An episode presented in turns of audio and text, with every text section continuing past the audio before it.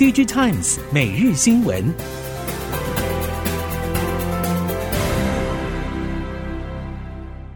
听众朋友好，欢迎您再度收听 DigiTimes 每日新闻，我是谢美芳，带您关注今天的科技产业重点新闻。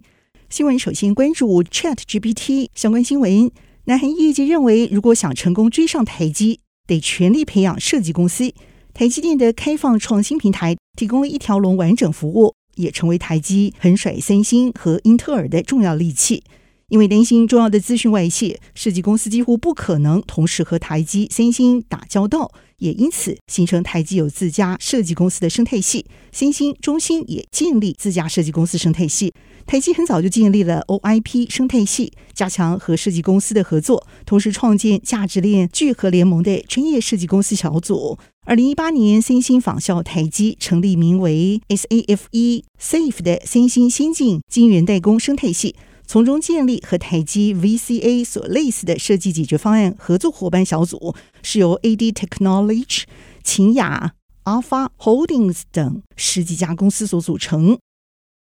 ChatGPT 风生水起，元宇宙话题退烧，连微软都传出要砍掉工业元宇宙相关计划。要如何看待这些趋势的消长？台湾创投业者二十一号则是表示。这些科技趋势都是由人工智慧所驱动，也会带动创新应用整合、IC 设计新创的出现。元宇宙不见得就从此成型，而是需要更长的时间来酝酿。微软支持科技新创公司 OpenAI 所开发的 AI 聊天机器人 ChatGPT，虽然尚未正式进军越南，不过越南也已经和其他亚洲国家一样，掀起了 ChatGPT 热潮。甚至催生出售 ChatGPT 免费账户的新兴产业。根据日经亚洲 Nikkei Asia 的报道，越南规模最庞大的几家企业正进行科技开发可行性研究，希望因此开发一种技术，能根据用户简单的提示，就可以自动撰写包括 email、作文、城市码，甚至是新闻报道。而越南最大的一家民营企业集团 Vingroup 旗下的大学 Ving University 也正研究如何把 ChatGPT 应用在课堂教学以及研究当中。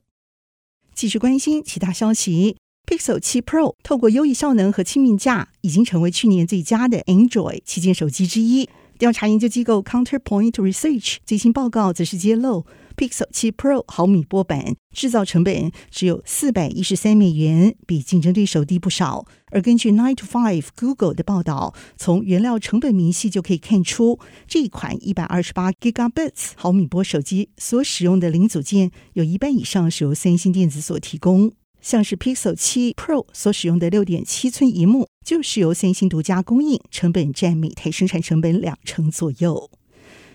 显示器产业去年受到库存去化、需求不振等因素所影响，友达大亏台币两百一十一亿。不过，太阳能事业却有高达八十六亿元的年营收成长，依助不少营运贡献。友达今年将持续深耕非面板事业，也将和中美矽晶合作，共同签署长期电池供应的合约。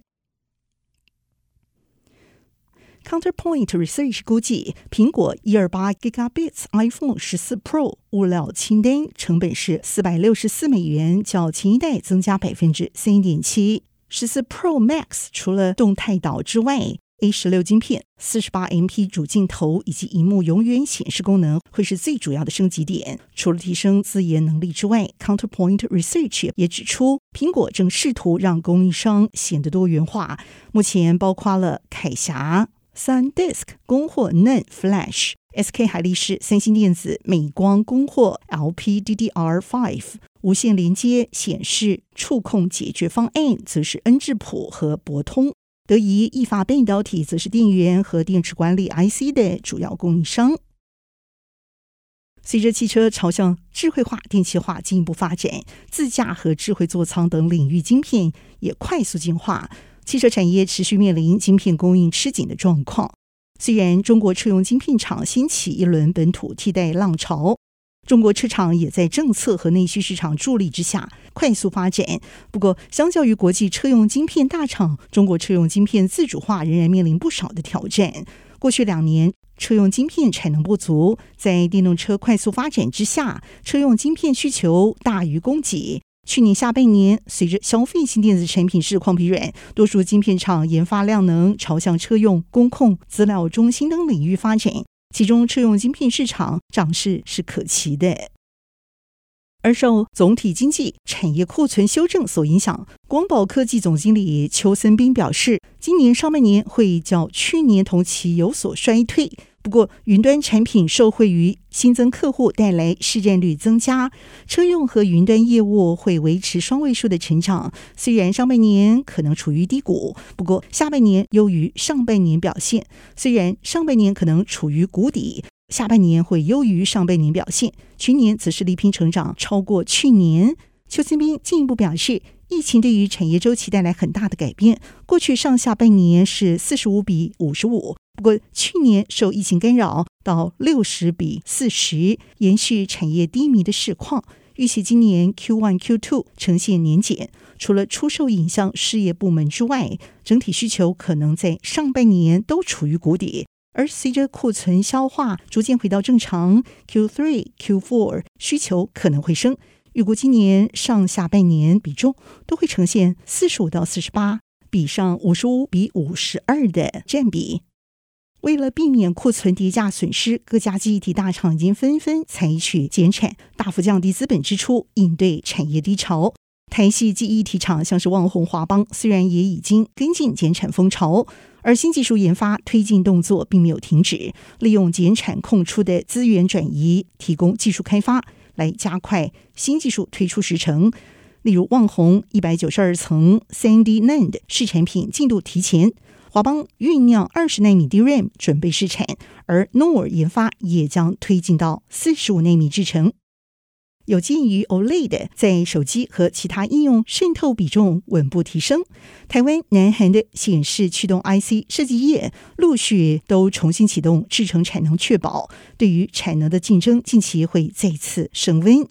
今年下半年，因为手机等消费性电子产品需求大幅减少，导致 OLED 的 TDI 全年需求低于原先预期。最早是认为会供不应求，不过最终变成供需平衡，甚至有部分还供过于求。不过，由于 OLED 的 DDI 所处的制程节点都是热门的成熟制程，因此，即便今年整体消费性市场需求前景不明朗。不过，只要手机需求回到正常平均范围，光是渗透率提升就会带来相当可观的需求量。半导体供应链业表示，全球有九成比重仍然采用成熟制程晶片。封装设备业者因此分析，以封装形式看，约有七成采用传统打线封装 （WB）。虽然中美贸易大战针对高阶晶片先进制程而来。不过，中国多家 IC 设计业仅专注中低阶消费晶片，而在代工制造链领域，成熟制程、传统封装都已经掀起了价格战。中美一分为二的 G2 格局已经确立。虽然目前并没有中国系统大厂要求晶片一定得在中国生产，事实上，非中国体系的系统厂却抢先一步，希望把生产和零组件来源去中化。至于生意比重在中国比较高的业者，自然会在台面下默默遵循着 G2 的原则，也就是把部分晶片采购或是生产维持在中国进行。为了加速台湾卫星自制力和长期人才的布建，雷洋科技二十一号和中央大学签订产学合作意向书，要共同培育高阶太空科技人才，共同携手打造立方卫星侦测实验室。雷洋董事长王义祥表示，台厂在 PCB、卫星天线、航太零组件技术能力都不输国外厂商，会是欧美大厂极力接洽的对象。也希望透过整测实验室启用，来深化台厂自制立方卫星产业链之间的合作关系。去年全球 PC 出货大幅衰减，今年是否能止跌？目前看法多数是倾向至少会在衰减一成。高度仰赖 PC 产品的业者业绩可能会跌跌不休。相关供应链表示，目前上游像是晶圆代工、IC 设计产业和最关键的英特尔、超微，全年 PC 展望相当保守。不过，终端品牌大厂看法分歧，像是惠普、戴尔信心满满，而联想、宏基、华硕则是预估续跌。苹果则因为去年出货爆量，今年则是跌回疫前表现。以上科技产业新闻由 Digitimes 电子时报提供，谢美芳编辑播报，感谢您的收听。